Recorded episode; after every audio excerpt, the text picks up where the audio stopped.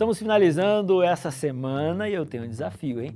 Olhe para esses últimos dias, leia de novo esse conteúdo, grife tudo que você acha que é de muito importante, sabe por quê?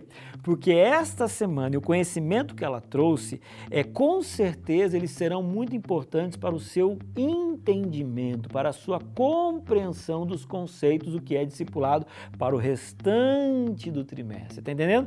E de repente você até pode estar meio com medo assim, olha, pastor, eu estou me sentindo assim até pequeno demais porque o chamado é muito poderoso, Deus está me chamando, eu olho no espelho, não me vejo com essa condição de ser um discípulo assim, de uma forma tão profunda como eu estou aprendendo.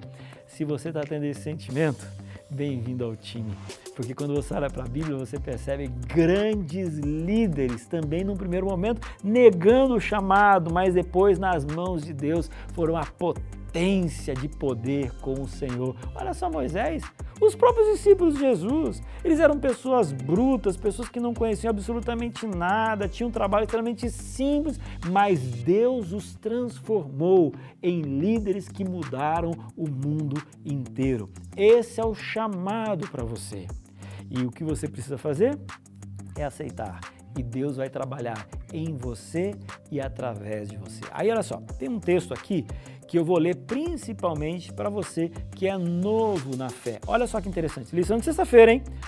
Quando pessoas se convertem, coloquem-se para trabalhar imediatamente.